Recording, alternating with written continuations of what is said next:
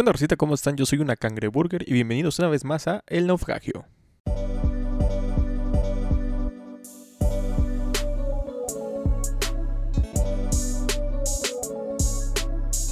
¿Qué tal, Rosita? ¿Cómo están? Me presento, soy Mr. Fahrenheit, dándole la bienvenida una vez más a este su podcast favorito, su podcast más odiado, el podcast que los va a entretener hasta que ustedes quieran, El Naufragio. Antes de seguir, dependiendo la hora en que estén escuchando esto, buenos días, buenas tardes, buenas noches y buenas madrugadas. Gracias por entrar de nuevo a este su podcast favorito, El Naufragio. Muchas gracias por el apoyo que tenemos, que se tiene el podcast actualmente. Mm, Sé que no son muchas vistas en YouTube, pero al menos en Spotify sí hay, pues, mm, una demanda más favorable, ¿no? A mi favor. Ahora sí, dada la redundancia, sí hay una demanda más bonita, sí hay pues una respuesta más padre de parte de la gente. Y no solamente de México, me da gusto decirles que al menos los que están, nos están escuchando nos han, estado escuchando en otras partes del, del mundo. Más latinos que, que otra cosa, que igual se agradece. En serio, muchísimas gracias a todos los que están escuchando el naufragio.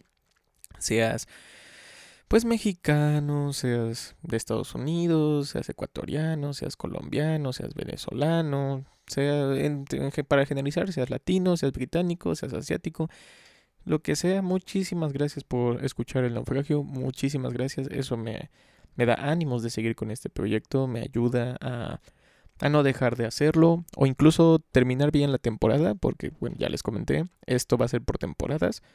No sé en realidad cuántos capítulos va a tener la temporada, pero sí les puedo decir que no va a bajar la calidad de pues de los temas que se están hablando. Ya hemos hablado pues de muchas cosas, hemos hablado de de películas, de juegos de cartas, de música, de videojuegos. El último episodio la verdad se los recomiendo, el episodio anterior de los videojuegos de antes eran chidos. La verdad a mí me gustó mucho hacerlo, estuvo muy entretenido, estuvo muy padre.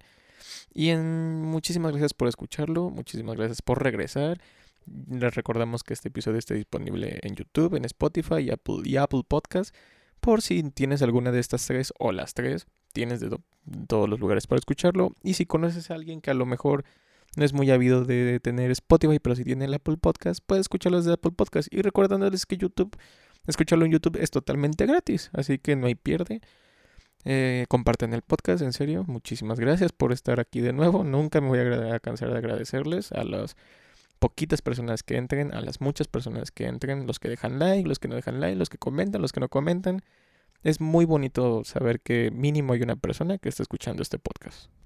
Y para no hacer el cuento más largo, pues vamos a entrar con el tema de lleno. Como ya lo leyeron en el título, los universos compartidos en las películas. Y también entre paréntesis les voy a poner no todo es Marvel y no todo es DC. O bueno, no todo es Marvel y DC. ¿A qué me refiero? Eh, primero tenemos que explicar qué es el universo compartido o, mismo, o qué es un universo en una película. El universo simplemente es pues todo lo que compete en una, en una película o en una saga o en una... o- ajá, en un, eh, una perdón, en, en una película, en una trilogía o una saga. O sea, ya que son demasiadas películas. De ahí eh, se desprenden varios spin-offs que vienen siendo como parte del universo, pero no necesariamente de la historia principal. El mayor ejemplo que les quiero poner, que aunque no soy fan, pero sí es más entendible, es la saga del Señor de los Anillos.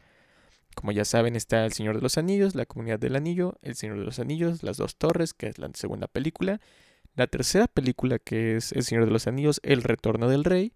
Y se supondría que esa es una trilogía. Pero ¿qué pasa? Después sacan unos spin-offs que viene siendo la trilogía del Hobbit. Como ya, bueno, como los fanáticos y los espectadores, pues no tan clavados, conocemos. Yo no soy realmente un fanático total es de todo el universo del Señor de los Anillos, pero sí las vi. Y esta trilogía del Hobbit que les comento es el Hobbit, que al menos aquí en México les le pusieron un viaje inesperado. Este, el Hobbit, la desolación de, desolación de Smog. Y el Hobbit, la batalla de los cinco ejércitos.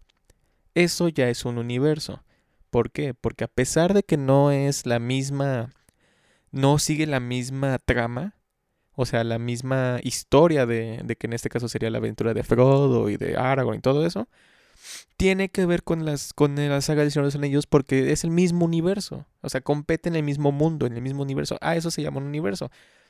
Y a este ejemplo se le agrega que incluso van a sacar una serie del Señor de los Anillos, me parece que la van a sacar en Amazon.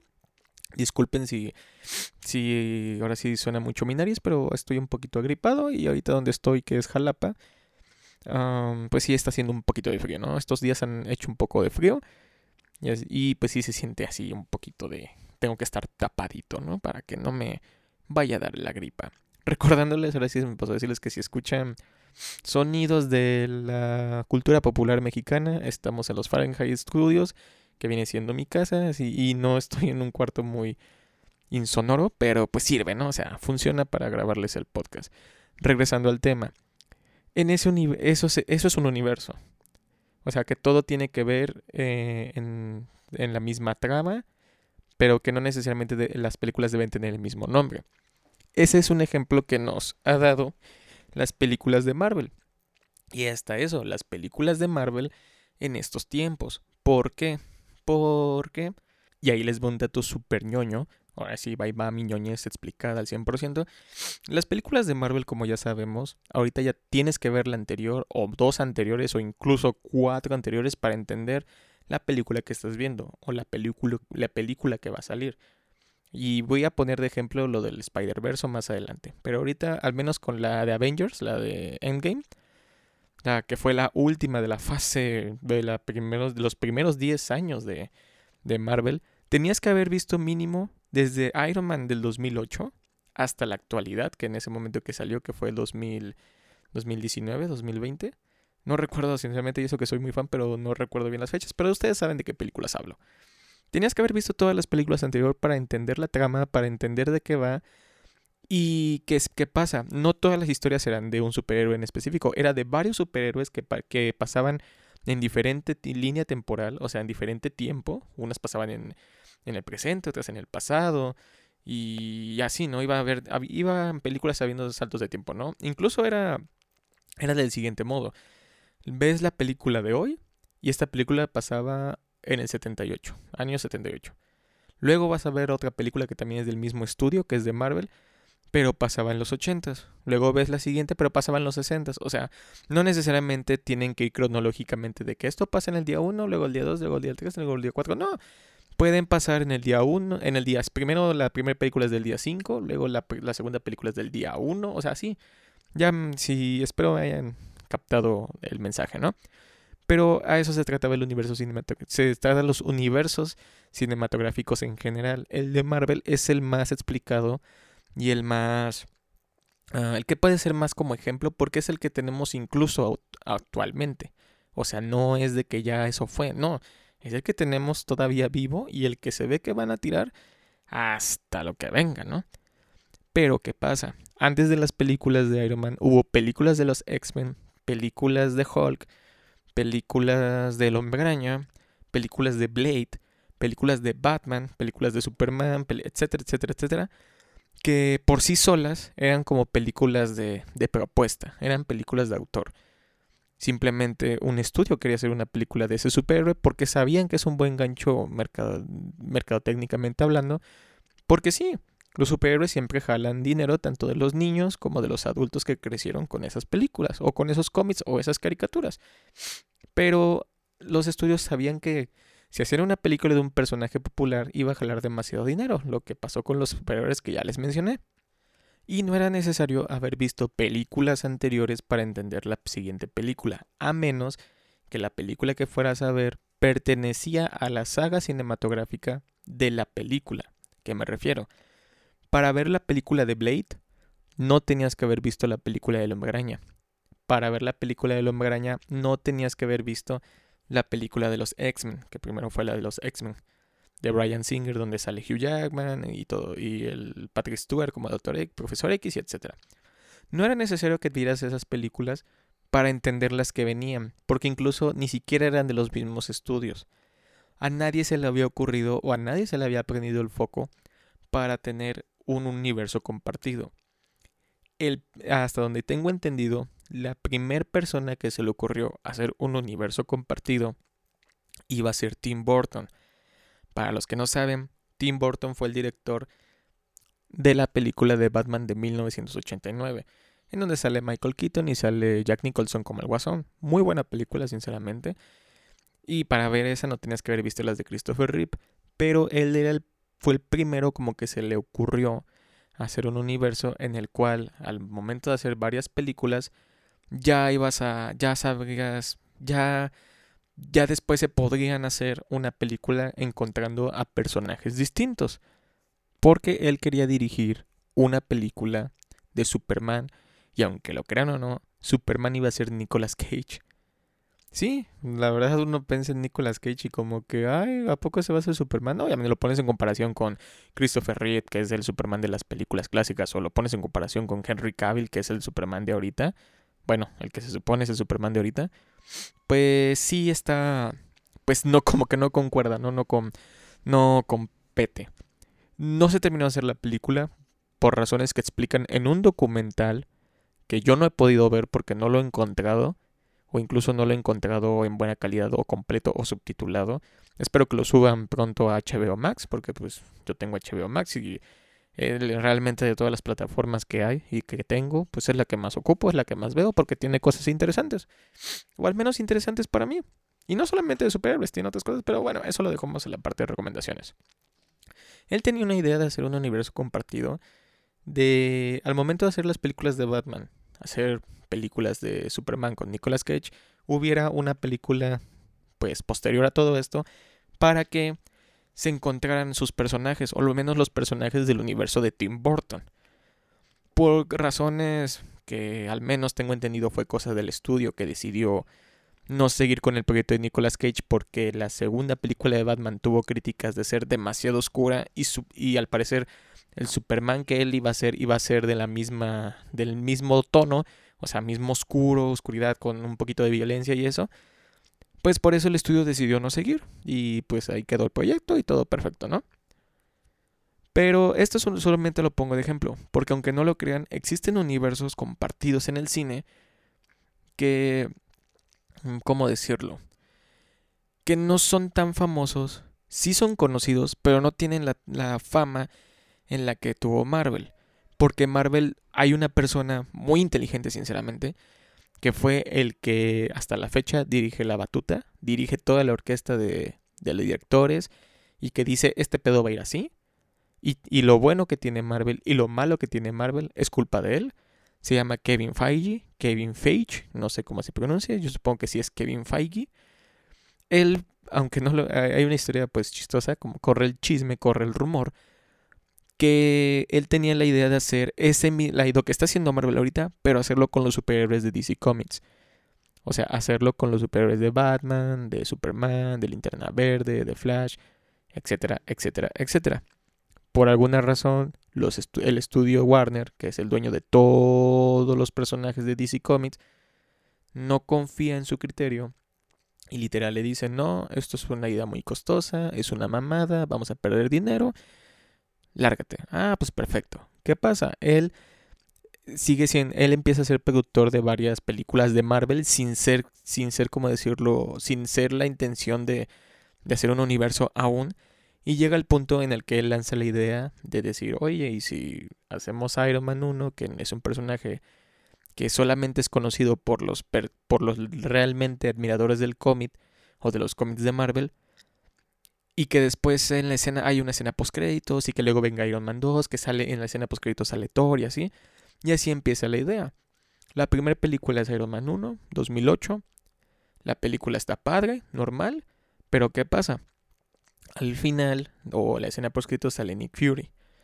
Que eso ya entra como a la pauta de que, ah, o sea, si va a haber más películas de Vengadores o qué pedo. O ni siquiera de los Vengadores. ¿Cómo? ¿Va a haber más películas o algo así? Luego sale la película de Hulk en la que actúa Edward Norton. Y al final sale Tony Stark. O sea, sale el Iron Man de la película de Iron Man. O sea, no sale Iron Man de la película de, Edward Norton. No. Ahí ya te vas dando cuenta que ya son dos películas que al final se están uniendo. Dos películas de diferente título. Cabe recalcar. ¿Qué es lo que sigue después? Sale Iron Man 2 y sale al final sale Thor y, en, y ahí va, sigue siendo como lo conocemos. Que ya al final de cada escena pues sale un personaje nuevo o en media película sale este personaje Y se, se hizo esta bola de nieve que se conoce lo que es hoy como el UCM, Universo Cinematográfico de Marvel. Este universo al menos fue respaldado por, por alguien muy grande, muy tenebroso y muy poderoso, que es Mickey Mouse. O sea, Disney vio ahí un potencial y dijo, ¿sabes qué, carnal? ¿Sabes qué, Marvel? Te compro tu división de... de... Sí, te compro tu división de, de cine. te compro estos personajes que tienes tu propiedad, que tienes en tu propiedad, perdón, para hacerles un universo y generar un chingo de varo. Y es lo que está pasando. En otro episodio les contaré cómo es que el hombre araña regresa o por qué hay tanto pique, tanto pleito entre Disney y Sony por el tema del hombre araña. ¿Por qué? Y ya llegó a lo de Spider-Verse. El hombre araña no es 100% de Disney, porque los derechos cinematográficos, ojo, cinematográficos nada más, están en posesión de Sony. Sony cinematográficamente puede hacer con él lo que quiera y Disney puede hacer tanto en caricaturas como en series lo que él quiera. Pero pues en otro episodio les explicaré por qué sería buena idea o no hacer una serie del Hombre Araña con, con Disney su propio Hombre Araña. Pero en eso llegaremos después, en otro episodio. Ahorita vamos a hablar de los universos que, que son que no son Marvel y DC. Un universo muy padre que a mí me gusta, pero sinceramente no es muy bueno, no está bien elaborado. Es un universo de los personajes o protagonistas de cine de terror de slasher. ¿A qué me refiero? Yo ya les comenté anteriormente que mi personaje favorito es Michael Myers, pero él vive en su propio universo, con todas las películas de Halloween. La cosa aquí que hay dos villanos de slasher, de las películas de terror, las películas de slasher, hay dos villanos que llegan a un punto en encontrarse. Y ya saben quiénes son. Me refiero a Jason Burgess, de Viernes 13, y a Freddy Krueger, de la de, la calle, bueno, de las películas de Freddy Krueger, pero a Nightmare in the Elm Street, que creo que sí es Pesadilla en la calle del infierno, Pesadilla en la calle Elm, algo así. No recuerdo cómo le pusieron en, en español, pero pues sí es a Nightmare in Elm Street. En Elm Street, algo así. Pero saben, Freddy Krueger. En ningún momento nadie se imaginó que realmente pues iba a haber una un cruce entre estos dos personajes y lo terminó y sí terminó pasando. O sea, yo y hasta eso yo la película la vi mucho tiempo después porque yo era un niño cuando salió y mis papás era de que no, yo no voy a ver contigo eso, ¿no? Porque pues eh, ahora sí serás muy grande, serás muy pequeño, pero llega un punto en el que hay cosas que te dan miedo. Y sí, desde niño siempre me dio intriga por ver esas películas de terror, por los personajes y por la historia. Pero sinceramente me daba mucho miedo, me daba muchísimo miedo ver esas películas, porque no dejan de hacer eso, no deja de ser terror. No deja, que no deja de ser su objetivo espantar a la persona. Y ya cuando estuve más grande, ya como que agarré mis pantalones, me los puse bien puestos, bien apretados, y empecé a ver estas películas.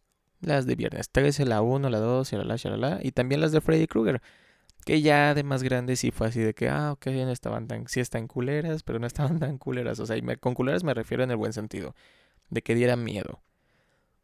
Pero hay un punto en una película de Viernes 13 en la que la máscara creo que está en el piso y sale la mano de Freddy y la se la lleva como al infierno, ¿no? Y de ahí sale todo este pedo de que no mames, como que, a ver, a ver, a ver, ¿Cómo que Freddy pasa en el mismo universo que Jason? ¿Cómo? A ver, ¿cómo está pedo? Ojo, no necesariamente a lo mejor este sea el mejor ejemplo porque nunca hemos visto o, o hemos tenido indicios de que, ah, de que las películas de, de Viernes 13 y las películas de Freddy Krueger pasen en el mismo universo o tengan que ver en un orden cronológico. ¿Por qué? Porque al menos el mal o buen ejemplo que nos ha dado Marvel es que siempre tienes que poner guiños en las películas. Siempre tienes que mencionar un superhéroe, siempre tienes que mencionar a este personaje, siempre tiene que haber una escena post créditos que muestre a esta persona, etcétera, etcétera, etcétera. Y al menos en el ejemplo que les estoy dando de Freddy Krueger, pues no, de Freddy Krueger y Jason, pues no dan esos indicios. Simplemente al final pasa. Y ahí puede que haya un problema o no. No hay problema porque no era necesario. O sea, los directores dijeron, las personas conocen a Freddy Krueger, conocen a Jason Burgess y, y no, es necesario volver a empezar la historia y explicarles por qué Freddy quiere matar a Jason o por qué lo necesita, se los podemos explicar en la propia película de Freddy contra Jason. Pasa esa película y ya yo a esa edad no había visto la magnitud o el marketing que se les había hecho en su momento. Pero ya ahorita, ya de hecho a esta edad, este año, para informarme bien y darles este episodio, me informo y veo que sí fue un pedo de mercado técnico bien cabrón. Porque no sé si han visto el pesaje de las peleas de UFC y del box y todo eso que presentan de este lado, de tal lugar, tenemos a, no sé, Canelo, ¿no? Desde México. Y de este lado tenemos a Floyd Mayweather. Bueno, así fue tal cual la presentación o el pesaje de Freddy y Jason. Que directo desde el lago es Crystal, creo que es el lago Crystal, algo así. Tenemos a Jason Burgess y de este lado, desde la calle tal, tenemos a Freddy Krueger. Y, y los entrevistaron a ambos de que qué piensas de esta pelea y que todo eso. Fue un pedo, o sea, está chido, medio ridículo, pero no deja de estar interesante y no deja de estar padre, o sea, de que se lo tomaron muy en serio esa parte de mercadotecnia. Y yo, al menos, como no fan de esos personajes, porque no soy fan, fan, fan, pero sí, sí me gustó ver eso. O sea, sí estuvo padre, estuvo interesante. Y la película no fue la mejor película del mundo. Tal vez hicieran ese mismo concepto de Freddy contra Jason. Ahorita en 2021, con el dinero que le pueden meter, con la tecnología que hay, con todos los tipos de... por todos los avances que ha habido actualmente. Pues sí, o sea, sí, sí puede, podría funcionar. Podrían hacer un Freddy contra Jason, un remaster, o sea, eh, o incluso un spin-off de qué pasó con Freddy después de pelearse con Jason o viceversa. O sea, sí está padre, sí puede pasar. Pero yo no soy productor, yo no soy director, no tengo el dinero. Me gustaría algún día, no sé, dirigir algo. Pero sí, podría, podría funcionar. Ahorita que lo pienso, sí podría funcionar actualmente. Aunque como me, me gustaría decir, ya es muy difícil que, que haya películas de terror. La tendrían que ser una película de acción. Actualmente es muy difícil sacar una película que realmente espante al espectador. O sea, sí está cabrón. Y pasando a otro universo que también es muy 2000ero. Y bueno, les doy un minuto para unos segundos para pensar. Ta, ta, ta, Son dos personajes de otro planeta. Son dos personajes que son muy famosos. Ya entendí, ya saben cuál. Son de otro planeta. No son de Marvel, no son de DC. Bueno, si tu respuesta fue Kank y Kodos de los Simpson, estás mal. Pero ah, estaría bien chingón una serie de Kank y Kodos. La verdad, los que son fans de los Simpsons saben a qué marcianos me refiero. Pero estaría muy, muy chingón una, una serie paralela, un spin-off de Kank y Kodos. Pero estos personajes marcianos que me refiero son Depredador y Alien, o como los conocimos cinematográficamente, Alien y Depredador. Que antes de empezar con el tema de Alien y Depredador, Debo mencionar que Alien tiene su propio universo. O sea, Alien tiene las películas de Alien, de Alien 2, de Alien 3. Pero también tiene, bueno, las películas de Alien como tal, pero también tiene las de Prometeo. Y también tiene, sí tiene la de Prometeo y la de Alien Covenant. Que para los que no sepan, cronológicamente se supone es Prometeo, Alien Covenant y de ahí las de Alien. Si estoy mal en en cómo lo tengo cronológicamente, corríjanme por favor, pero ese es un gran ejemplo también de universos cinematográficos. O sea, no son de Marvel, no son de DC, actualmente ya son propiedad de Disney, me parece, porque son de Fox, los hizo Fox, ya son propiedad, que da la verga, no mames, pinche Disney se está, se está chingando todo el, todo el entretenimiento del mundo. No mames, pues querían querían registrar a su nombre este, el Día de Muertos, imagínense. Pero bueno, regresando al tema. Alien tiene su propio universo cinematográfico que compete de las películas que ya les mencioné. E incluso yo no soy tan conocedor de Alien. Sí las vi, pero no soy tan clavado, tan fanático. A lo mejor incluso hay más películas que ni siquiera yo recuerdo. Pero ¿qué pasa? Llega un punto en el que a alguien se le ocurrió hacer la película de Alien contra Depredador. Depredador que también vive en su propio universo. Que pues sale en la Depredador, que es con Arnold Schwarzenegger, Depredador 2, que creo que es con Danny Glover. E incluso la última que salió de, de Predators, así tal cual. Que sale el niño de, de, Room. No confundir con The Room de, de Tommy Wiseau. pero este niño que ah, no recuerdo el nombre, pero salen varios actores. Keegan Michael Key sale ahí, sale uno de Game of Thrones, me parece, etcétera, etcétera. Pero al menos ya di a entender el punto. En el año 2000, de entre el 2000 y 2010, no recuerdo bien la fecha, sale una película de Alien contra Depredador. Que la historia trata de que Alien, de que Depredador pues viene a darle sus putazos a Alien y pues se agarran, ¿no? Pero el estudio tenía tanta fe en este pequeño crossover que hasta eso, podemos llamar a todo esto crossovers, pero pues viene siendo el mismo universo. Y un universo compartido. Porque sí, técnicamente crossovers es cuando agarras a, a este personaje, al personaje con el personaje B que no tienen nada que ver y se unen. Pero aún así debe, tiene un poco de sentido porque al menos decidieron hacer. En Alien no aplica la de crossover porque decidieron hacer otra película. O sea, hicieron dos películas. Que ya tenías que ver la uno para entender la dos. Que los que vieron, los que no la vieron, pues spoiler alert. Hicieron todo este pedo de que al final al depredador que terminó muerto en la batalla contra el alien le sale un alien conocido como el Predalien. En este Predalien es el villano de la segunda entrega de la película Alien contra Depredador. Que yo las vi las dos, no les voy a mentir, no son malas películas, son buenas, cumplen el objetivo que es entretener. Encontrar realmente una mala película es muy difícil, porque ya lo que es bueno y lo que es malo, al menos en entretenimiento, ya es cosa de cada quien. Y pues ya dirán, ahora sí, ya sabrán qué pedo, ¿no? Ya cada quien tiene su criterio de decir si recomienda o no una película, dependiendo de sus propios gustos. Es totalmente aceptable. Y está padre.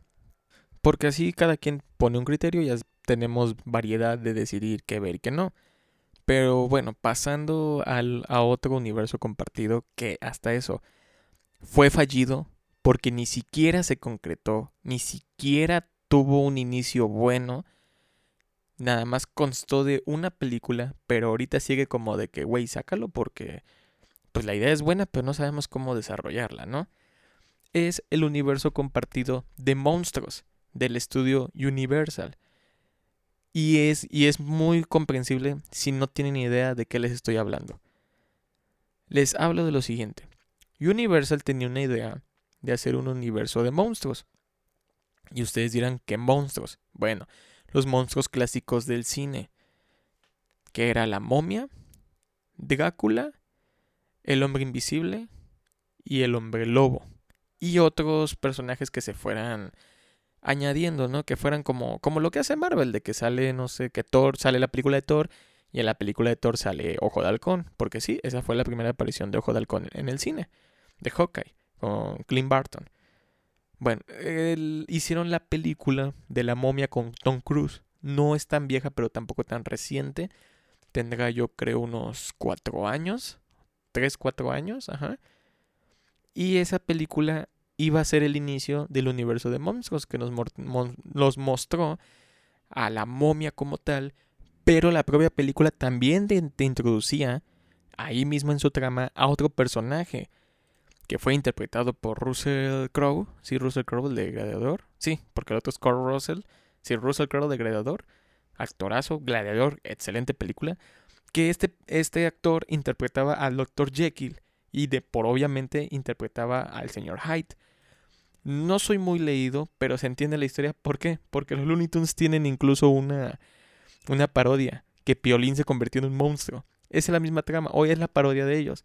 Doctor Jekyll, que es un doctor obviamente muy culto, muy inteligente, pero al menos en la película, si mal no recuerdo, te explicaban que tenía una enfermedad por unos experimentos y de la nada, si no se trataba o no se tomaba cierto, en, por cierto tiempo cierto antídoto o cierta sustancia, se convertía en Mr. Hyde, un tipo de monstruo, ¿no? Por así decirlo.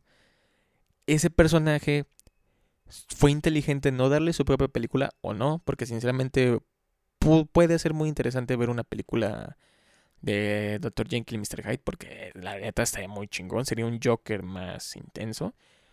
Bueno, obviamente sí lo hacen bien, ¿no?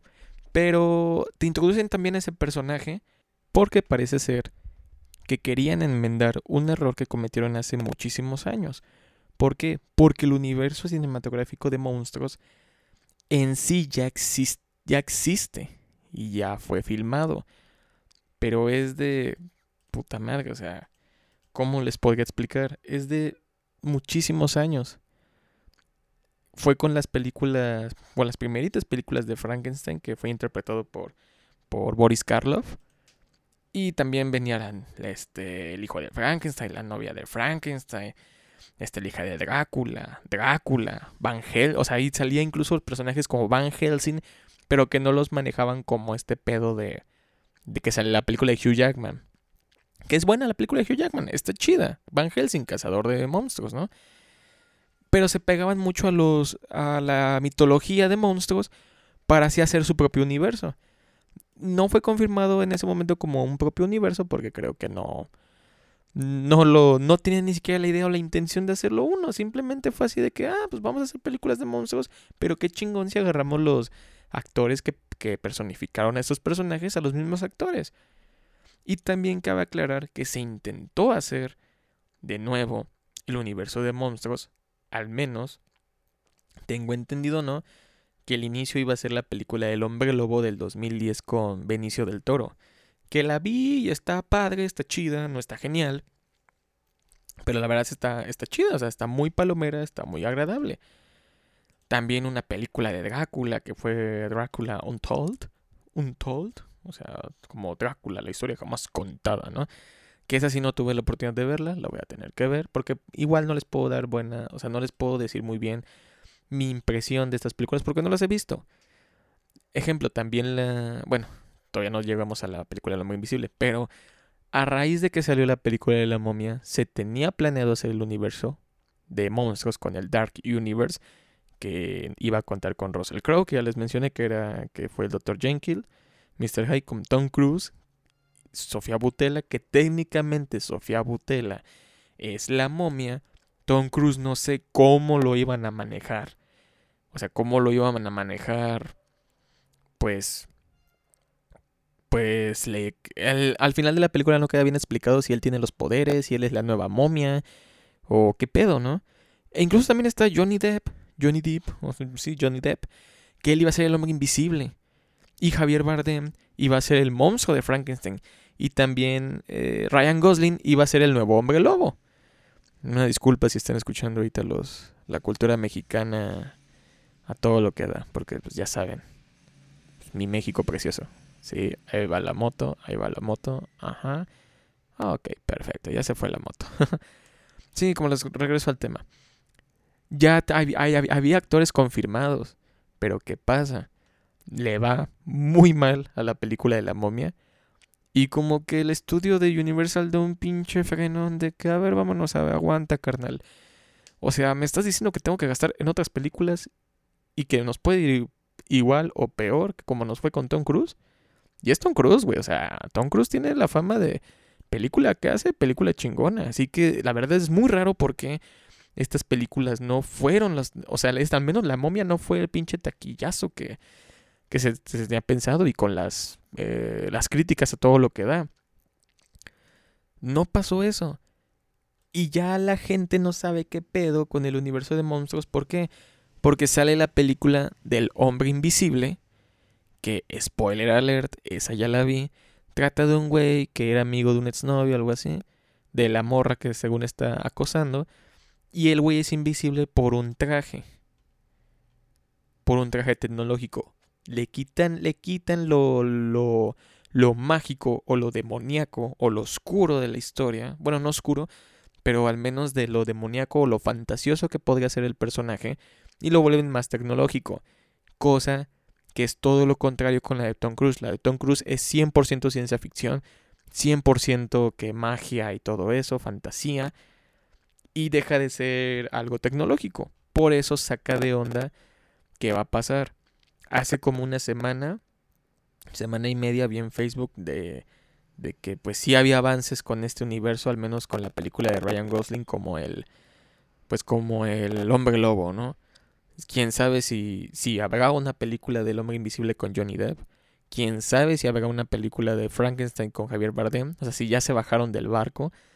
Quién sabe. Yo la verdad sí estoy muy interesado, sí estaba muy interesado en ver estas películas de, del universo de monstruos, porque no deja de ser, bueno, a mi gusto personal no dejan de ser interesantes. Frankenstein, Drácula y todo eso. Y de monstruos, pues mis favoritos siempre ha sido pues, Frankenstein. Está chido, es un güey que, que camina raro. Y bueno, su única habilidad es el fuego. Pero me entiendes, ¿no? al menos para mí sí hubiera sido muy interesante ver un universo compartido de monstruos. ¿Cómo va a acabar? ¿Quién sabe? ¿Tendrán todavía la intención de seguirlo? ¿Quién sabe? ¿Saldrá? Tampoco, quién sabe. Ya lo veremos en su momento. Ya se sabrá si, si a lo mejor agarraron de pretexto la pandemia como para reformular la ecuación y ver bien cómo, cómo empalmar bien todas las piezas para que salga una buena película. Pero de momento no hay confirmación del, del universo de monstruos. Y quiero terminar con un ejemplo que no les miento. Cuando vi esto, yo en la sala de cine dije, no mames. También porque a pesar de ya tener Facebook y contar con YouTube y todo eso, no, no me puse a indagar porque nunca pensé que nos fueran a dar la sorpresa en, la película que les voy a mencionar. La película se llama Split, que es con James McAvoy, que aquí le pusieron, le pusieron fragmentado, que habla de un güey que tiene varias personalidades y todo eso. Se nos hizo interesante, voy a ver la película. Y sí, la película está chida, o sea, a mí me gustó mucho, está muy buena la película. La voy a ver y todo perfecto. Hasta ahí, todo bien. Empiezan los créditos y, ah, pues ya vámonos, ¿no? Pero ¿qué pasa? Se paran tantito los créditos y empieza a, a... Empieza otra escena. De que hubo eventos, quién sabe qué. Spoiler alert. Ya saben que les tengo que dar spoilers. Pasan una escena en la que está en la cafetería y una chava dice, ah, esto se parece a, un, un nombre peculiar le pusieron a alguien parecido. ¿Cuál era este nombre? ¿Y qué pasa? Bruce Willis sale y dice, sí, el nombre era Mr. Glass. Yo la neta en su momento dije, o sea, yo sí me agarré del asiento y casi me voy para atrás porque dije, no mames. Conectaba esta película de Split, de Fragmentado, con la película del mismo director, M. Night Shyamalan, o sea, con la película de Unbreakable, el que aquí le pusieron El Protegido, que trataba de un güey que de la nada se da cuenta que en realidad tiene poderes y que hay una persona que crea todo un plan para hacer que un tren choque para ver si había alguien con superpoderes, que era un güey aficionado así mal pedo a los cómics. El único sobreviviente es Bruce Willis y se da cuenta que en realidad tiene super fuerza y super resistencia y que su única debilidad es el agua. Está muy chingón porque yo vi la película y está padre, es una película de ciencia ficción. Y también cabe recalcar que este que Bruce Willis, su personaje, al momento de tocar a la gente puede ver este su pasado o algo que hicieron. Y él se da cuenta que Mr. Glass hace todo este desmadre y lo meten a la cárcel y todo el pedo. O sea, descubre que él, que él causó el, choque del, del, tren y por eso fallecieron demasiadas personas menos él. Pero lo más cabrón es esto. En la película en ningún momento te explican o te, o te quieren explicar o nunca te quieren obligar a entender que tiene una conexión. Ni siquiera fue el, el modo de venderla. O sea, no fue de que esta película, no, era una película más y tú la y uno la iba a ver porque decía, ah, la trama está chida. Un vato que tiene demasiadas personalidades. Ya lo del final fue un valor agregado que para mí fue, neta, me voló la cabeza.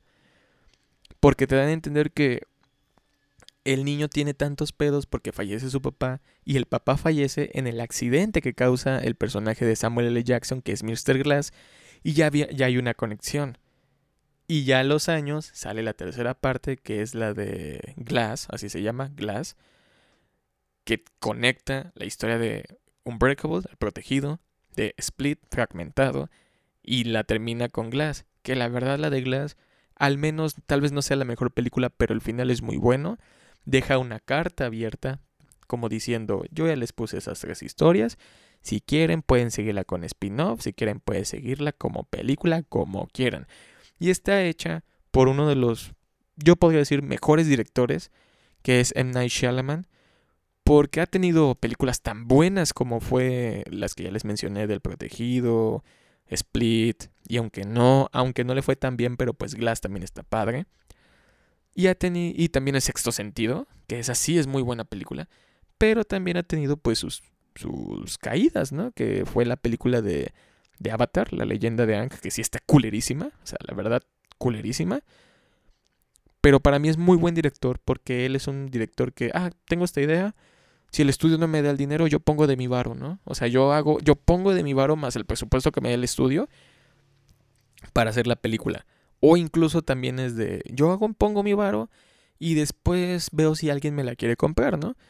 Está muy padre, de hecho, neta se la recomiendo esa trilogía. Yo quise dejar este ejemplo al final porque sí les puedo decir que cuando vi esa escena de que literalmente decían, yes, Mr. Glass, yo sí me fui para atrás, o sea, me fui de nalgas, porque sí me sorprendió y no podía creer que, que sin necesidad de marketing, como el Spider-Verse, sin necesidad de, de falsas esperanzas, de va a estar buena porque al final conecta. No, la, la película en sí fue buena y no necesitó de un antecedente o de explicar de que pertenecía a este universo para hacer una chingonería la de Split, que al final combinó con Glass pero es un, es un buen ejemplo de que cuando se, y repito como en casi la mayoría de los episodios, cuando se hacen las cosas con mucho cariño y mucho amor, pueden llegar a ser buenas ideas, pueden llegar a ser demasiado, muy buenas historias. Y bueno, Racita, con eso terminamos el tema de hoy, que son universos compartidos, que a lo mejor la mayoría de los universos que les mencioné, a mi criterio son universos, pero algunos los pueden ver como crossovers. Vendrá otro episodio de crossovers que planeo dejarlo para la siguiente, que hay demasiados ejemplos, muchísimos ejemplos de crossovers, unos mejores que otros, pero me entienden, ¿no? Quiero pasar a la sección de recomendaciones. Como ya saben, les voy a recomendar una, ahora sí, una serie o algo que puedan ver en un servicio de streaming de paga y también les voy a recomendar algo que sea totalmente gratuito. En la sección que pueden ver en una parte de paga, les recomiendo mucho un, una película documental, falso documental o documental de comedia que se llama El Tour de los Fármacos. Es una comedia tipo documental que habla sobre los Tours de France. O sea, el Tour de Francia, que es de ciclistas. Y, y a los que no, para los que no sepan, el máximo ganador de todos estos tours ha sido Lance Armstrong, este gran ciclista que llegó un momento en el que con Oprah, que él eh, confiesa que se dopaba para, para mayor rendimiento y todo eso. Se drogó para ganar, en pocas palabras. Pero este documental está muy chingón e y tiene muchas participaciones que uno jamás imaginaría. Está muy cabrón porque con una sátira te dan a demostrar que todos los ciclistas se drogaban. Todos se drogaron, pero como ganó Lance Armstrong, a él fue el que agarraron. Como él ganó, a él fue el chivo expiatorio para culpar a todos de que se drogaban. Todos se drogaron, todos se metían anabólicos, todos se metían hormonas y para el rendimiento y cuanta mamada.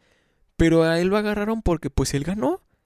O sea, los demás que también se drogaron quedaron, quedaron impunes porque pues no ganaron y no pusieron en mal a la Federación del Ciclismo, ¿no? Está muy bueno, sinceramente, muy, muy padre ese documental. Está muy chistoso, sobre todo eso, está muy chistoso. Tiene participaciones de diferentes actores, tiene cameos, pero tampoco les voy a decir, pues, de qué, de qué va la onda. Porque quiero que lo disfruten. No les, es que si les cuento de más siento que sería como un spoiler. Y pues tampoco se trata de, de spoilear esto, ¿no? Y el gratuito sería uh, este canal de YouTube que se llama Pelicomic.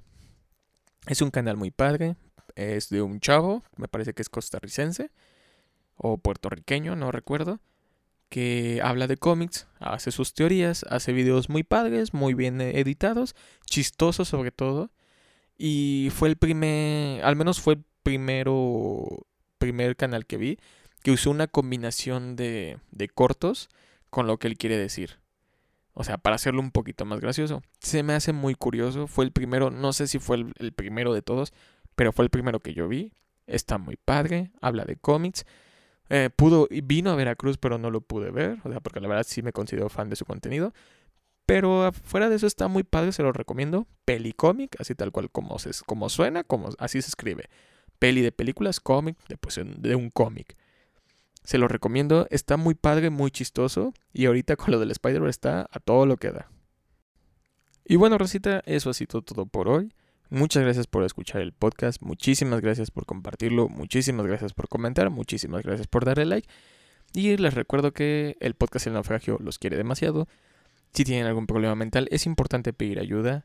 La salud mental es igual de importante que, que la salud muscular. En serio, este podcast está abierto por si tienen algún problema. Pueden escribir y trataremos de, de hacerles más ameno su estadía. Espero les haya gustado el episodio. Si tienen un problema muscular, también es importante hablarlo. También es importante checarse. Si tienen cómo pagar alguno de estos métodos que ya les mencioné, alguno de estos problemas, paguen un psiquiatra, paguen un psicólogo, paguen un doctor muscular, paguen un quiropráctico, lo que sea. Siempre es importante estar en buena salud. No se metan en pedos ajenos, Rita. No se metan en pedos ajenos. Den, el 100 en su trabajo. No se metan en problemas en el trabajo. Siempre anden chido. No se metan en broncas. Les, recuerdo que el podcast siempre está abierto para escuchar todo lo que tengan adentro, para apoyarlos en lo que se pueda. Y recuerden, si un pendejo como yo puede hacer un podcast, ustedes pueden hacer maravillas. Nos vemos, racita.